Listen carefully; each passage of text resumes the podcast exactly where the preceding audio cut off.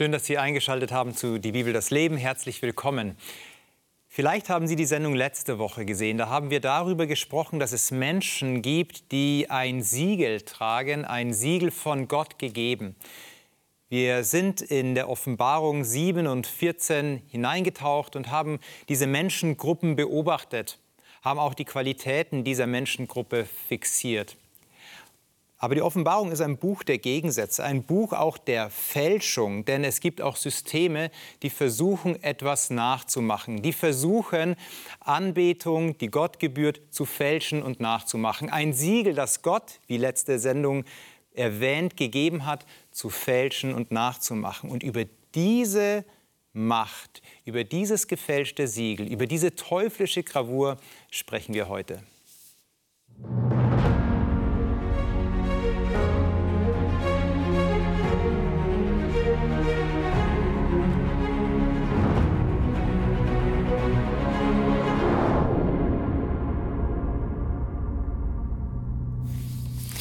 Wir sitzen wieder in der alten Runde wie letzte Woche zusammen. Klasse. Silvia, du bist hier. Schön.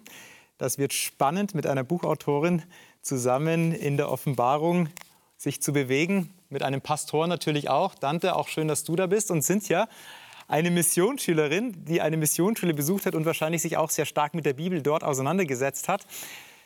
Du hast, hast bestimmt uns auch einiges zu sagen und zu berichten. Letzte Woche sind wir von der Offenbarung 7 und von der Offenbarung 14 gekommen und haben noch ganz kurz auf einen Text des Alten Testamentes verwiesen, auf 5. Mose Kapitel 6. Weil dieser Text so fundamental ist, würde ich den ganz gerne mal an den Anfang stellen. Und ich würde dich, Dante, bitten, den Text mit uns zu lesen. Vielleicht kannst du uns auch noch sagen, nach welcher Übersetzung du das tust und uns dort mit hineinnehmen. Offenbarung 6. Nee, äh, 5. Mose 6. Ah, 5. Mose 6, genau. 5. Mose 6, so das bekannte Schömer Israel, wie es so schön heißt, das höhere Israel. 5. Mose 6, Vers 4 bis 9. Ich lese aus der Hoffnung für alle. Mhm. Und hier heißt es, oder das hört sich hier in dieser Übersetzung so an, Hört ihr Israeliten, der Herr ist unser Gott, der Herr allein. Ihr sollt ihm von ganzem Herzen her lieben, mit ganzer Hingabe und mit all eurer Kraft. Bewahrt die Worte im Herzen, die ich euch heute sage.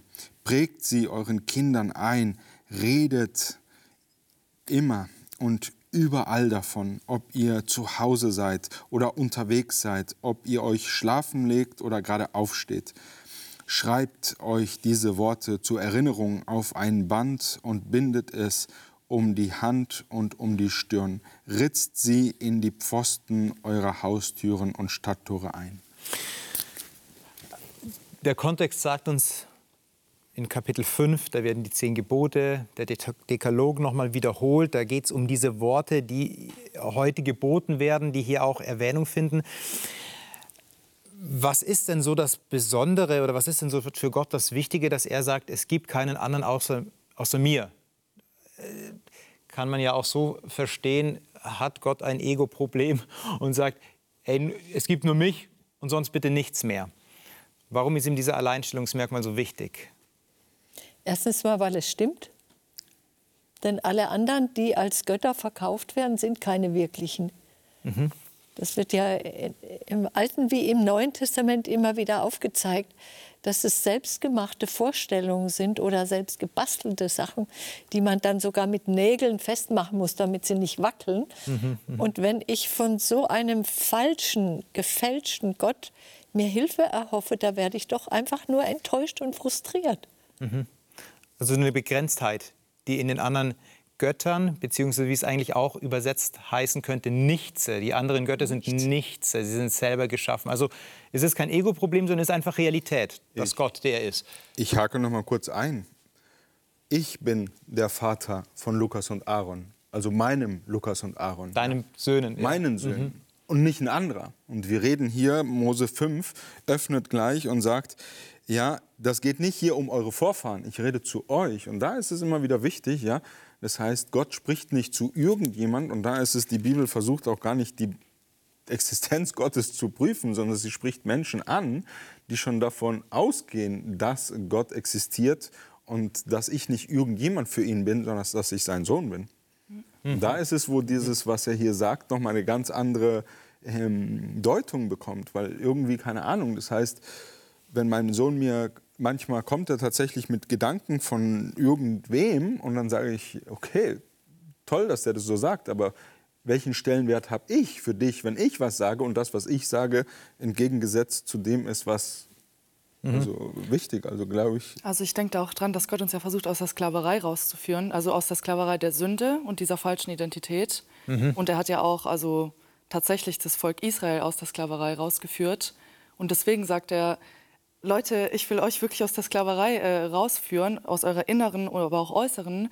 Deswegen möchte ich euer Gott sein, weil die anderen Götter, Götzen und also heutzutage haben wir nicht mehr so tatsächliche Götzen, aber andere mhm, Götter, mhm, ja, mhm. Äh, die, wollen, die versklaven euch eigentlich. Die bringen euch in die mhm. Selbstzerstörung. Mhm. mhm. Also ist dieser Anfang des Dekalogs, ich bin der Herr, dein Gott, der dich aus Ägypten geführt hat, die Grundlage von eigentlich allem, was danach kommt. Und auch dann zu sagen, alles andere ist eh nichts und bringt mich nicht weiter, versklavt mich eigentlich nur noch innerlich. Es kommt noch ein Aspekt dazu.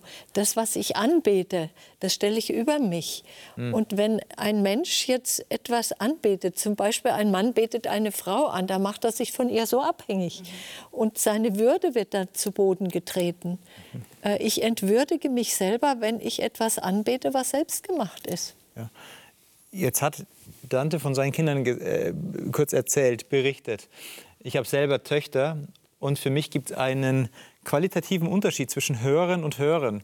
Ich würde den so formulieren, das eine ist wahrgenommen worden sein und das andere ist sich danach orientieren und sich danach richten. Hier wird jetzt gesagt, höre Israel. Okay, wir haben die Worte gehört, passt. Kann man, welches Hören ist gemeint oder welche Qualität des Hörens ist gemeint? Das finde ich praktisch in Spanien. Also ich wiederhole es immer wieder so auch für den Zuhörer als Kontext. Ich mhm. habe deutsche Eltern, aber bin in Spanien groß geworden. Gibt es einen Unterschied? Es gibt zwei verschiedene Wörter. Oír und escuchar. Und da geht es halt, das eine könnte man so deuten, hören, man hört etwas, fällt irgendwas da hinten runter, ich habe es gehört. Und das andere ist zuhören. Mhm. Ja, aufnehmen, aufsaugen, verinnerlichen, verarbeiten, annehmen, sich damit zu beschäftigen im Endeffekt. Also ich finde es spannend, weil Hören ist ja nicht gleich Hören. Mhm. Also ist das auch der Anspruch, den Gott hier den Menschen mitgibt oder seinem Volk mitgibt? Also es kommt ihm auf die Qualität an? Hm. Ja, ich finde, in diesem Text werden drei Hs angesprochen. Herz, mhm. Hirn und Hand. Mhm. Und mhm. da, dadurch, dass man das auf die Hand bindet, wird man immer wieder erinnert, so ähnlich wie diese Bändchen What would Jesus do oder ja, so, ja. Mal, ja. Oder irgendwie ein, ein, Freundschaftsarmband, man wird immer wieder erinnert. Mhm. Aber es reicht ja noch nicht erinnert zu werden. Ja. Es soll sich ja auch manifestieren in dem, was ich tue. Ja. Das soll eine Wesensveränderung auch bewirken. Oh, ja. Die Wesensveränderung wäre jetzt aber dann wahrscheinlich so das Herz. Ja. Du hattest auch von dem Herz geredet, was Oder ich tue. Oder auch das Hirn. Das Hirn. Weil, weil Mhm. In, in, der Bibel gibt es ja so einen engen Zusammenhang. Also wenn wir Herz sagen, dann denken wir an Romantik, hm. Herzchen oder so. Aber in der Bibel ist Herz noch mehr. Da ist es der Sitz der ganzen Persönlichkeit. Mein Wille, meine ja. Wünsche, meine, mein Weltbild, meine Lebenseinstellung, meine Vorsätze. Habe ich noch was vergessen? Ja, das ja. alles ist Herz. Die Emotionen kommen da auch mit rein. Aber Emotionen sind ja so leicht zu verändern und zu manipulieren. Ob ich unterzuckert fragil, bin oder ja. gestresst oder müde bin. Ja, deswegen auf die Emotionen können wir unser Leben nicht aufbauen. Also das hat was mit Hören zu tun. Wenn ich höre, dann wird mein Denken, mein Fühlen, mein, mein Herz, mein Handeln, meine Hand angesprochen. Jetzt kann ich aber auch ganz provokant sagen, ja, ich habe das ich habe das Gefühl, beziehungsweise auch eine Beobachtung, manche sagen, ja, ich, ich halte einfach stupide, stur die Gebote. Ich schalte mein Hirn aus und halte die Gebote. Das geht ja nicht. Geht es oder nicht? Ja, wieso geht das nicht? Das geht nicht. Weil im Endeffekt. Ich setze so einen Haken dahinter. Im, Im Endeffekt ist es tatsächlich das Gebot, so wie Paulus es auch beschreibt, Römer 7, ist ein Spiegel. Und du kannst dich im Spiegel sehen, aber du kannst nicht im Spiegel leben. Mhm. Das heißt, im Endeffekt ist das Gebot nichts anderes als ein Spiegel, was dir eine Richtlinie gibt. Aber danach zu leben, Das geht ja gar nicht. Das hast du ja so gut beschrieben. Herz beinhaltet ja Emotionen, das beinhaltet ja Reflexion. Das ist ja, das Mensch ist ja kein Roboter und da ist es keine Ahnung. Also äh, es, es gibt Menschen, die hm. Fließbandarbeit machen und immer besser werden. Warum werden mhm. sie immer besser? Mhm. Weil sie sich entwickeln. Und da ist es im Endeffekt natürlich, die folgen einem Schema. Aber im Endeffekt macht das Schema sie nicht besser, sondern das die Praxis von diesem Schema. Mhm. Also, mhm. Ich, ich, finde immer, dass die zehn Gebote, so wie wir sie in, in 2. Mose 20 oder auch hier in 5. Mose finden, ein Minimalkonsens ist. Mhm. Ich habe mhm. noch nie einen umgebracht mit der Waffe oder irgendwie so. Mhm. Mhm. Aber in Gedanken, oh, genau. muss ich gestehen, äh, ja. hätte ich schon manche gern auf den Mond geschossen ohne Rakete. Und äh, ich denke, dass, dass das einfach damals auch die, die Strafgesetzgebung war, die, die äußerste Grenze. Aber das ist ja noch nicht Liebe. Mhm. Hier, hier sagt ja Gott, liebe mich von ganzem Herzen. Und ja, wie geht allem. denn das? Wie geht denn das, wenn ich euch frage, von ganzem Herzen Gott zu lieben? Wie liebe ich denn Gott von ganzem Herzen? Wie, wie sieht das denn praktisch aus?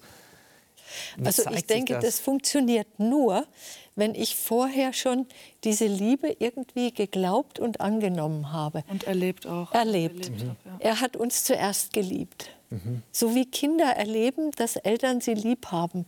Und das weckt dann in ihnen die Liebe. Mhm, mhm, also das geht nicht aus, aus dem luftleeren Raum. Ich habe früher auch gefragt, wie macht man das Gott lieben? Und dann sagte meine Mutter, halte seine Gebote. Sag ich, das, das reicht doch nicht. Ich meine, dadurch, dass äh, ich das Geschirr abräume und abwasche, habe ich dich noch lange nicht lieb. Ja, ja. ja? Ich meine, du hattest ja letzte Woche was sehr Spannendes gesagt die Welt presst uns einen Stempel auf. Oder mhm. hast du so formuliert? Ich habe es jetzt nicht mehr genau im Kopf, schon eine Weile her. Fakt ist im Endeffekt, ich meine, man sieht mich, trage Tätowierungen, dies und das. Auch da merke ich, früher habe ich nach Maßstäben gelebt, ja, mhm. durch verschiedene Emotionen, mhm. Gefühle, Wahrnehmung, mhm. Weltanschauung, ja. Das heißt, ich will jetzt nicht ins Detail gehen, aber ich bin befreit worden von etwas. Und da geht es halt wirklich in der Bibel diese Spannung. Machst du einfach nur in irgendwas mit, damals Israel, wir wollen König, wir wollen so gerichtet und gemanagt werden wie die Völker. Und sagt Gott, okay, wollt ihr das? Dann müsst ihr aber auch damit leben. Und das ist halt wirklich dieses, ähm, natürlich gibt es einen Rahmen, natürlich gibt es äh, eine Bedingung. Natürlich gibt es eine Struktur. Und da ist es, hm.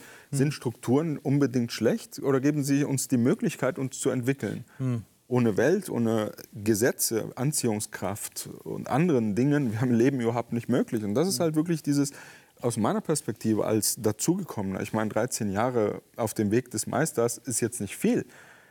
Aber das, was ich für mich mitgenommen habe, das ist so befreiend, dass ich tatsächlich auch Dinge, ja, da wo ich auch oftmals mit Begegnungen mit anderen Christen auch sie trigger und sage, ey, richte mich nicht, bevor du mich nicht kennst. Mhm. Das heißt oftmals, auch als Pastor, ja, hey Dante, glaubst du, das ist angemessen, als Pastor lange Haare zu tragen, Tätowierungen zu haben? Mhm. Da ist es im Endeffekt, heißt es nicht auch indirekt im Gesetz, ja, richte nicht so über andere, bringen sie nicht gleich Wir hatten ja letzte Woche auch um. gesagt, dass für Dan kein Platz ist, ne, der genau. der Richter ist. Genau, und da ja, ist es, ey, frag genau. mich doch, warum, warum ich das mache. Dann kann ich dir eine Antwort geben. Mhm. Und da ist es, wo man auf einmal in den Dialog kommt. Es entsteht eine Beziehung. Und das ist, glaube ich, auch, wie liest du die Bibel? Und da kommt auch dann, was Cynthia ganz am Anfang gesagt hat, äh, der, dieses ganze Schömer Israel, das höhere Israel ist eingebettet in den Hintergrund der Gebote bzw. des ersten Fokus, ich bin der Herr, dein Gott, der dich aus Ägypten, aus der Sklaverei, wie du es gerade beschreibst,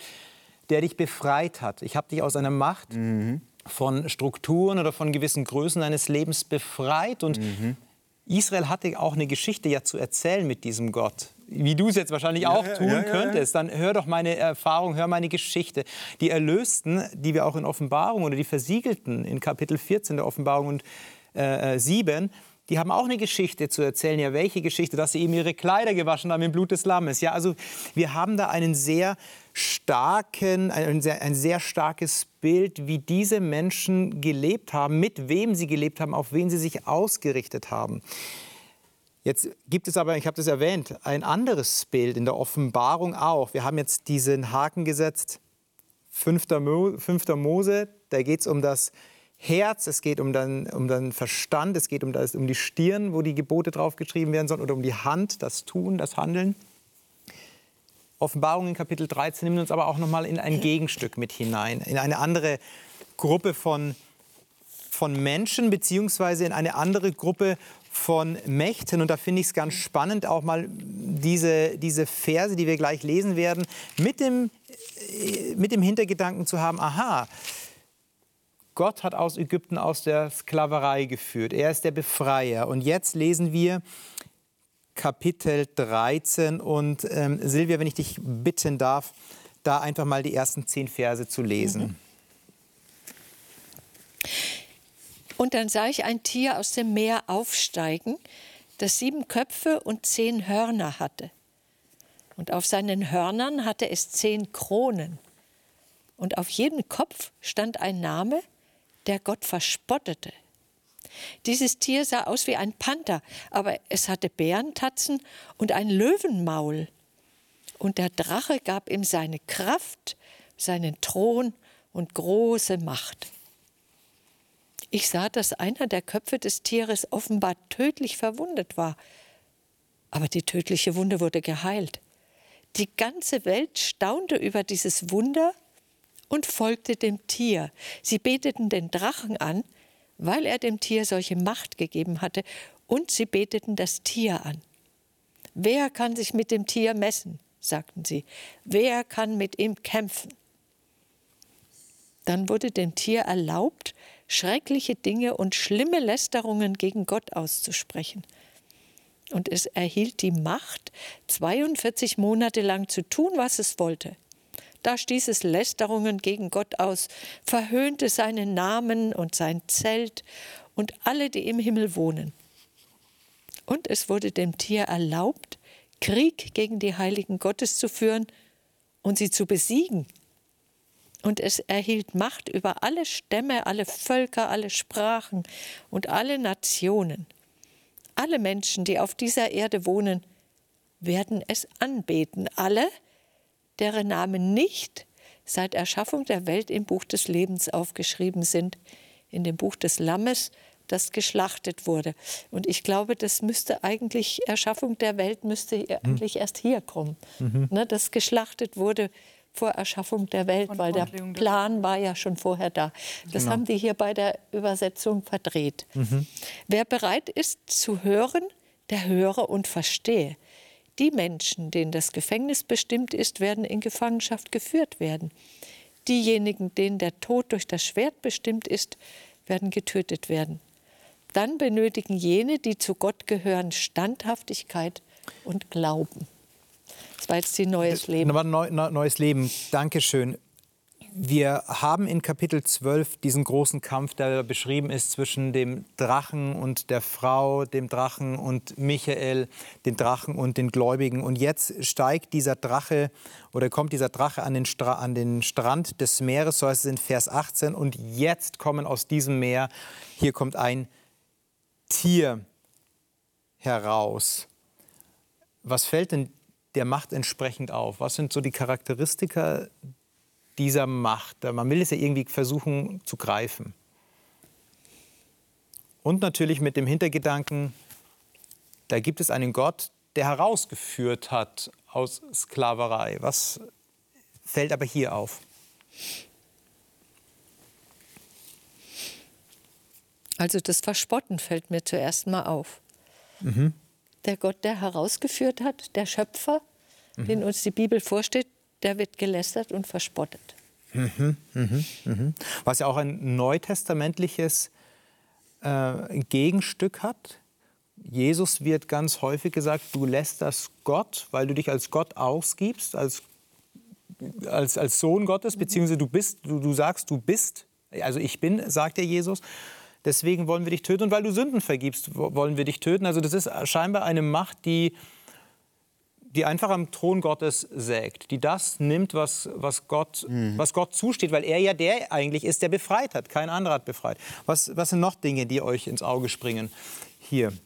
Also da steht ja auch, ähm, das geschlachtet worden ist eben von Grundlegung der Welt an. Und wir wissen ja, dass Jesus ja nicht gleich am Anfang geschlachtet Mhm, wurde. Aber halt eben dadurch, dass Adam die Schuld weiterschob, Ja. also ja, dieses Gericht weiterschob und ähm, eigentlich auf Gott, eigentlich auf den Erschaffer, ja, wurde eigentlich hat, wie als ob die Sünde auf ihn gedrückt wurde, schon Mhm, von Anfang an, ja, du warst es eigentlich. Ja, ja. Und, und äh, im Kapitel 3 von 1. Mose sagt ja auch Vers 15, ähm, dass da jemand kommen wird, auch der dann übernimmt, der die Schuld übernimmt. Aber dieses Wegschieben des Menschen erstmal, ja, es ist, Ja. war gar nicht ich so. Ja, war gar nicht ich so. Aber es hat Gott nicht überrascht. Er hat es vorher gewusst und er hat schon vorher eine Gegenstrategie geplant. Es ist krass, weil es ist im Endeffekt das Vertraute benutzen, um sich selbst aufzustellen.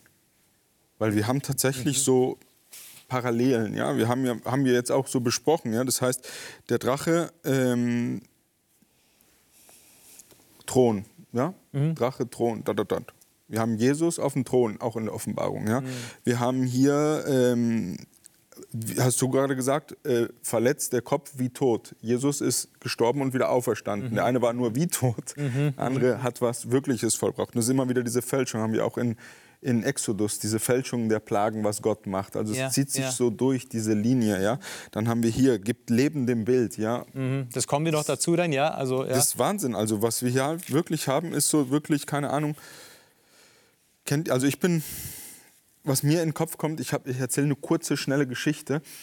Wir waren in einer Strandpromenade in Spanien, da war ich noch fürs Studium da. Wir waren mit einer Jugendgruppe unterwegs, wir sind spazieren gegangen und auf einmal auf ein Meer von Leuten gestoßen. So wirklich Haufen Leute, richtig auffällig. Und manche waren voll im Kauschrauf, äh, Ra- Rausch, so, Kaufrausch. so sich Sachen anprobiert, gehandelt, so, nee, nee, geh noch mal ein bisschen runter. Und es ging alles um Fälschungen. Äh, Polo-T-Shirts, Hosen, Schuhe, Sonnenbrillen, Schmuck, Handtaschen, so alles, was man anziehen oder tragen kann oder mit dem man sich bedecken kann, ja, so auch als Symbol, als Zeichen, als, als Siegel so. Und dann sagt ein Jugendlicher so, ey Dante, was hältst du denn davon? Was kannst du mir denn darüber sagen? Er meinte eigentlich die, Händler. Die Händler. Dann sage ich so, ey, über die Händler kann ich dir nicht viel sagen. Ich weiß nicht, wer sie sind, woher sie kommen, warum sie das machen, aber wenn sie hier sind, ist es ein Zeichen, was uns sehr viel über die Leute sagt, die hier wohnen und die hier gerade so voll in diesem Rausch sind. ja, Ja, Sie legen mehr Wert auf Schein als auf Sein. Das heißt, sie wollen Marken Klamotten tragen und so tun. Ja, ich sage jetzt keine Marken, weil ich bin nicht dafür bezahlt worden. Aber versteht ihr? Werden wir alle hier nicht. diese Marken. Versteht ihr? Und das Ja, ist ja. das. Ähm, ey, ist cool, ja, Mhm. sich was anzuziehen, was einen gewissen Stellenwert zu haben. Aber also keine Ahnung, mir tun die Leute leid, Ja, ja, dass sie was, was anscheinen und sich nicht damit begnügen, dass sie eigentlich vielleicht nicht in dieser Sphäre, sind. Aber krass ist auch, was wir aus diesen Marken gemacht haben. Also das heißt im Endeffekt sind ja diese Marken nur wertvoll, weil wir Menschen diesen ihm Wert zugesprochen genau. haben. Ja. Das ist das Ding. Also bei diesem Fake muss ich auch immer richtig stark daran denken, also diesen Schein, ähm, dass auch als, wenn du nicht gläubig, also bevor ich auch gläubig war, ist mir aufgefallen, also wir alle haben eigentlich das Bedürfnis, in uns anzubeten. Ja. Irgendwie, also in Gemeinschaft eine Sache zu loben. Deswegen gehen wir in, äh, ins Fußballstadion oder in einen Club und hören dem DJ zu. Und also alle wollen irgendwie gemeinsam eine Sache zelebrieren und denken, also das ist dann auch Anbetung. Nur ist es einfach eine falsche Anbetung. Es geht Ja. es bringt uns nichts, es erfüllt uns nichts und es, ja, also es wird überall sind Täuschungen versteckt auf der Welt, wo uns eigentlich in dieses Gefühl äh, versetzen sollen der Anbetung, weil wir uns eigentlich danach sehnen. Und das, was Dante ja angesprochen hat, das geht schon so in die Richtung einer, oder was heißt in die Richtung, ist eigentlich eine gefälschte Trinität. Eine, ein gefälschter Gott, Genau. ein gefälschter Jesus, ein gefälschter Heiliger Geist, wo wir noch ähm, Und- und- später lesen werden.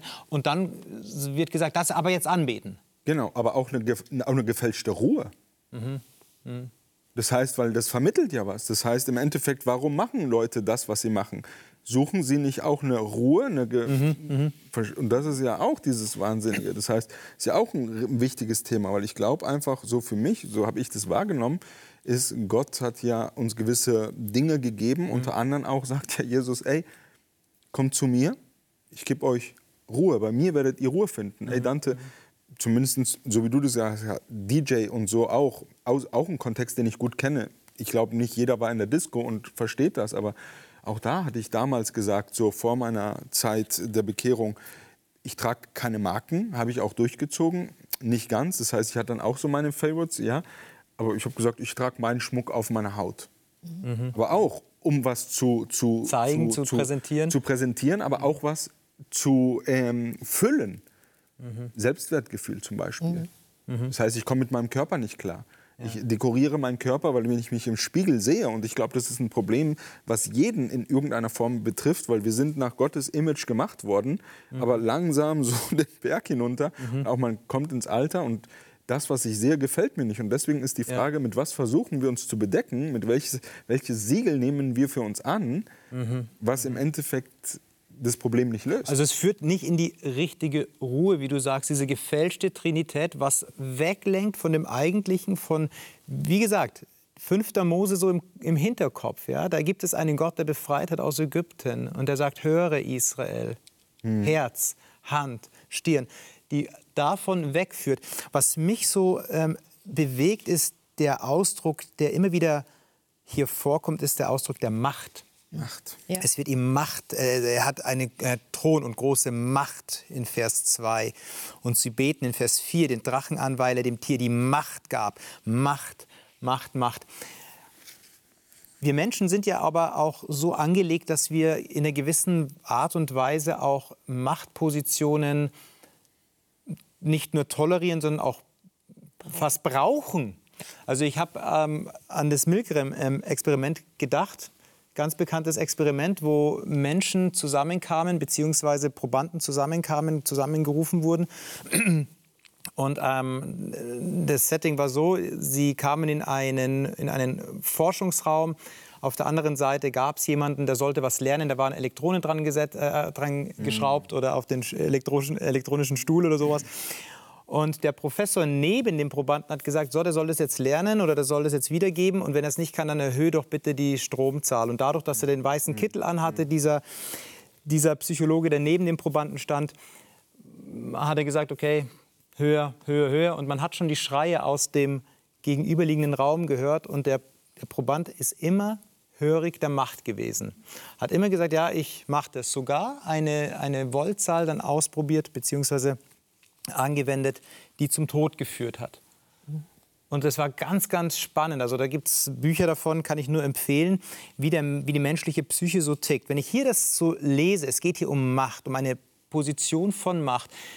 Ja, wir sind auf der einen Seite angewiesen darauf, wir sind auch auf Autoritäten angewiesen. Es braucht Autoritäten und auf der, auf der anderen Seite brauchen wir aber auch eine Eigenständigkeit und wollen selbstbestimmt leben. Und in dieser Spannung leben wir. Wie macht ihr das, Autoritäten zuzulassen? Und auf der anderen Seite aber zu sagen, nein, ich, ich lebe trotzdem nach meinem Gewissen. Weil hier geht es um Macht. Da sagt die Macht, bete an. Schick den Stromschlag. Das, und das würde dich in die Ruhe führen. Das, aber das ist, das ist ein Problem, was du gerade ansprichst. Ich glaube, das Gewissensjoker. Das ist so, nee, ich mache das wegen meinem Gewissen. Nee, ich muss ja mit meinem Gewissen, und dann zitieren die auch noch die Bibel, ja, Paulus sagt, Sünde ist, wenn ich gegen mein Gewissen stoße. Ich glaube, das Gewissensjoker ist praktisch für viele Dinge, aber um etwas auszuweichen. Mhm. Und warum sage ich das? Weil welche Garantie habe ich, dass mein Gewissen richtig getuned ist? Mhm. Versteht ihr? Das heißt, ähm, also ich habe eine Zeit lang äh, mit Gewehr geschossen, also so Ziel, also mit, ich weiß nicht, wie das in Deutsch mhm. heißt, ihr weißt, was ich meine.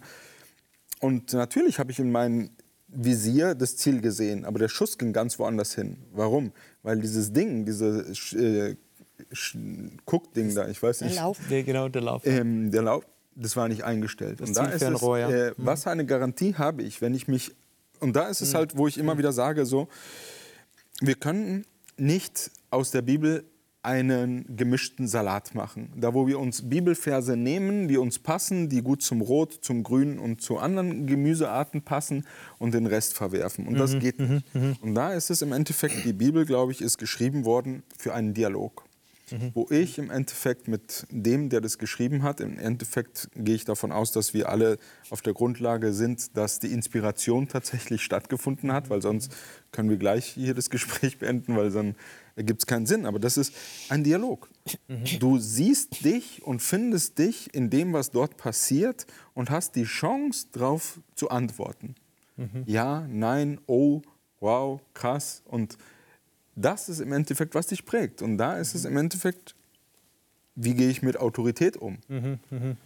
Wenn ich weiß, dass ich meinem Vater vertrauen kann, dann werde ich mich auch einlassen. Abraham Heschel sagt, vergeblich sucht der Mensch in der Schöpfung nach einem Vater. Und das ist so zu verstehen, dass der Mensch ein Bedürfnis hat nach dieser väterlichen Rolle. Aber vergeblich sucht er den Vater in der Schöpfung. Und das ist halt wirklich für uns so wichtig, weil wir versuchen, den Vater in der Schöpfung zu finden, wobei der Vater durch das Geschaffene zu finden ist und durch die Offenbarung halt wirklich erfahrbar.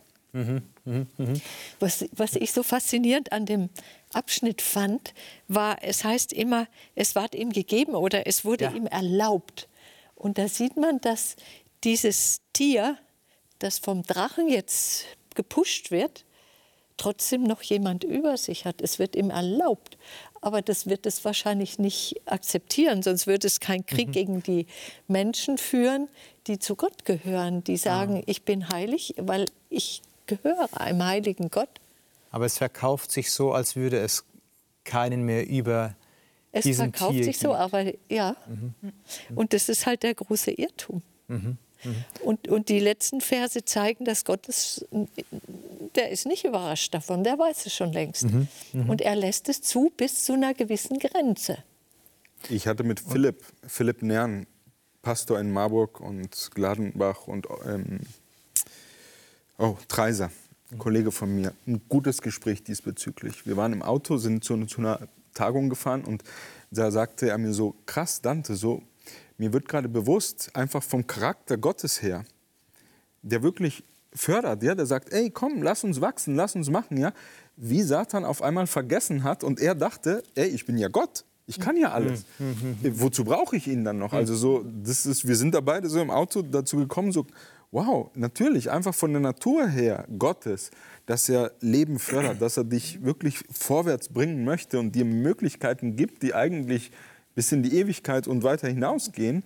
Und doch ist es damit verbunden, ey, vergess es nicht, da ist jemand über dir. Und ich glaube, Äh, die, lass ich stehen. die, die, dieser, Punkt, dieser Punkt der Anbetung, ja, da ist jemand, der über dir steht, der, der stellt uns ja immer wieder vor die Frage, wollen wir das, dass da jemand über uns steht oder nicht? Oder gehen wir eben zu dieser zweiten, sich ausgebenden Macht, aber die sagt, ich bin eigentlich die höchste Macht? Oder finden wir die Macht in uns selber? Ja, die, die Macht ist in dir und du musst nur in dich hineingehen und so weiter. Da gibt es ja unterschiedliche Modelle. Aber die Offenbarung sagt immer wieder ganz klar, es gibt nur einen, der anbetungswürdig ist. Das haben wir in Kapitel 4 und Kapitel 5. Das haben wir in Kapitel 14, wenn es heißt, gebt ähm, Gott die Ehre, betet ihn an, fürchtet Gott und gebt ihm die Ehre. Ähm, betet den an, der gemacht hat. Da ist der Schöpfer ähm, wieder erwähnt. Aber es hat auch unglaublich negative Auswirkungen, wenn du dich so entscheidest. Wir haben das hier in Vers 10, in Kapitel 13. Wenn jemand ins Gefängnis soll, oh, dann soll er ins Gefängnis kommen. Wenn jemand mit dem Schwert getötet werden soll, dann wird er mit dem Schwert getötet werden. Hier ist Geduld der Heiligen. Und es ist noch nicht zu Ende. Jetzt lesen wir ab Vers 11, weil dort, wird auch noch mal dort wird auch noch eine Dynamik deutlich, was da passiert, aber auch was mit Menschen passiert, die sagen, nein, ich will dem eigentlich nicht der Fälschung treu sein, sondern ich will dem Original treu bleiben. Cynthia, wenn du mit uns Vers 11 lesen könntest bis 18. Ja, also ich lese aus der Schlachter. Und ich sah ein anderes Tier aus der Erde aufsteigen, und es hatte zwei Hörner, gleich einem Lamm, und redete wie ein Drache. Und es übt alle Vollmacht des ersten Tieres aus, vor dessen Augen, und bringt die Erde und die auf ihr wohnen dazu, dass sie das erste Tier anbeten, dessen Todeswunde geheilt wurde.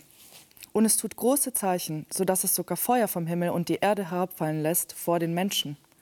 Und es verführt die, welche auf der Erde wohnen, durch die Zeichen, die vor dem Tier zu tun ihm gegeben sind. Und es sagt denen, die auf der Erde wohnen, dass sie dem Tier, das die Wunde von dem Schwert hat und am Leben geblieben ist, ein Bild machen sollen. Und es wurde ihm gegeben, dem Bild des Tieres einen Geist zu verleihen, sodass das Bild des Tieres sogar redete und bewirkte, dass alle getötet wurden, die das Bild des Tieres nicht anbeteten. Und es bewirkt, dass allen, den Kleinen und den Großen, den Reichen, den Armen, den Freien und den Knechten, ein Mahlzeichen gegeben wird auf ihre rechte Hand oder auf ihre Stirn. Und dass niemand kaufen oder verkaufen kann als nur der, welcher das Mahlzeichen hat oder den Namen des Tieres oder die Zahl seines Namens. Hier ist die Weisheit. Wer das Verständnis hat, der berechnet die Zahl des Tieres, denn es ist die Zahl eines Menschen und seine Zahl ist 666. Und da darf ich jeden Zuschauer an die Hauptkurse verweisen, der ähm, über 666 oder 666 mehr wissen will. Gerne hauptkurse.de. Da kann man noch mal mehr hineingehen. Das werden wir jetzt nicht machen, weil die Zeit nicht reicht. Aber wir werden uns noch mal das, was hier passiert, vergegenwärtigen. Ganz viele Bilder werden hier aufgemacht. Du hattest gesprochen über eine falsche Trinität, was gefälscht wird. Hier wird Geist verliehen. Ja? Ähm, was ja auch durchaus, der Geist ist auch ein Siegel für die, für die Menschen, die zu Gott gehören. Erst äh, 2. Korinther 1, Vers 22. Das ist das Unterpfand, was wir als Menschen tragen. Wenn ihr das lest, da geht es auch wieder um Anbetung. Alles zentriert sich dort in diese Anbetung hinein. Was ist denn damit gemeint, äh, anzubeten? Du hattest am Anfang erwähnt, Silvia, ein Mann betet seine Frau an. Was ist, was ist das eigentlich an Anbetung, warum diese Macht oder diese Tiere, und jetzt nenne ich es salopp, so scharf darauf sind, angebetet zu werden? Was ist das dahinterliegende? Autorität, Bewunderung, Staunen und tun, was der will oder das will. Mhm. Ja, also sich dem zu unterwerfen, die Bewunderung ausdrücken, das bauchpinselt natürlich das Ego, wenn man bewundert wird. Mhm. Aber da ist ja noch mehr, da sind ja auch Wunder, also, also dieses Staunen, ja, dieses mhm. außer sich geraten. Und das Verrückte ist, es steht, dass alle es anbeten, außer denen, die versiegelt sind, sage ich ja, jetzt mal, ja, um ja. anzuknüpfen an letzte Woche, deren Namen in dem Buch des Lammes drin stehen. Also wer versiegelt ist, der Name steht im Buch und die werden es nicht anbeten. Warum beten sie es nicht an? Mhm. Äh, mhm. Dieses, dieses, dieses falsche Tattoo, ja. ne, das mich davor äh, rettet, dass ich wirtschaftlich sanktioniert bin oder, oder sogar einen Kopf kürzer gemacht werde. Dieses falsche Tattoo ist der krasse Gegensatz zu dem richtigen. Mhm. Zu der richtigen Gravur steht in 14 Vers 1, da sind wieder die 144.000 ja. erwähnt, die, die Gesamtheit aller Erlösten. Auf deren Stirn steht sein Name und der Name des Vaters. Mhm. Also, da merkt man, wenn ich den angucke, der ist ein Kind Gottes, der ist so wie Jesus. Der hat sich von Jesus coachen und verändern lassen. Mhm, mhm, mhm. Die, sie folgen dem Lamm, wohin es geht. Ja. Äh, kommt da sofort wieder ähm, auf. Was, was auch spannend ist, wo Gott in dem Text, den ich gelesen habe, in 5. Mose sagt, schreib es dir auf die Stirn, auf die Hand. Es ist dem Tier völlig egal.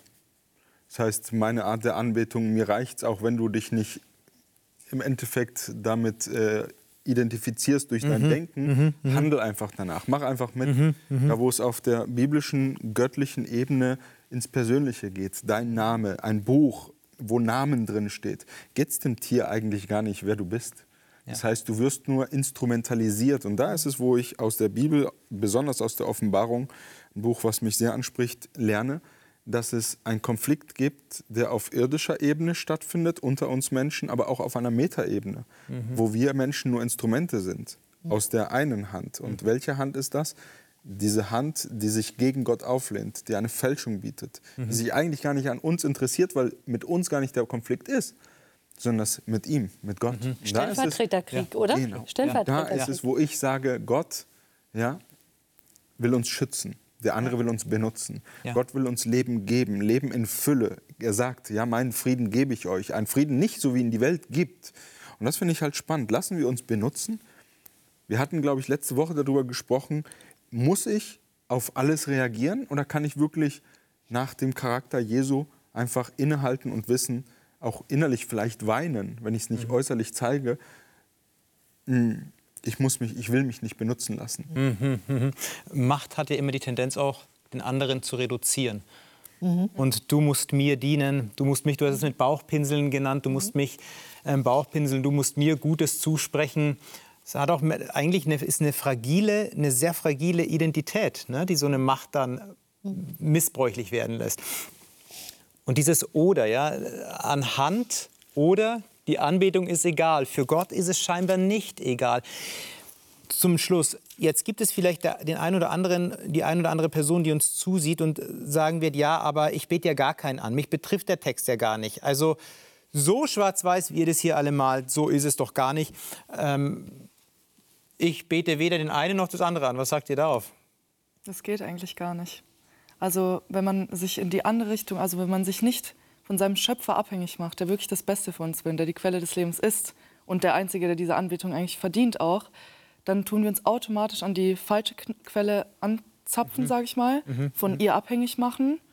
Und das ist schon, das ist schon die Anbetung einfach. Also wir können ja, wir haben ja unser Leben nicht selber in der Hand. Also so oder so führt unser Weg an ein Ziel, ja. Mhm, mh. Nur je nachdem, wen wir anbeten, entscheiden wir halt auch. Du brauchst es gegenüber. Ja. So, ja. Aber vielleicht ist es jetzt noch so, dass manche Leute sich so durchlavieren und mal hier ein bisschen, mal da ein bisschen. Mhm. So wie der Judas zum Beispiel. Ja? ja? Aber es wird einen Zeitpunkt geben, das sagt uns die Bibel voraus, wo es dann global, weltweit auf jeden kommt. Und du musst es dann nehmen mhm. oder du bist weg vom Fenster. Mhm. Spätestens da. Das wäre ja jetzt eine Perspektive, die durchaus äh, bedrohlich wirkt. Macht euch sowas Angst? Ist das eher eine Botschaft der Angst dann oder kann ich da trotzdem noch Mut daraus schöpfen oder Hoffnung finden?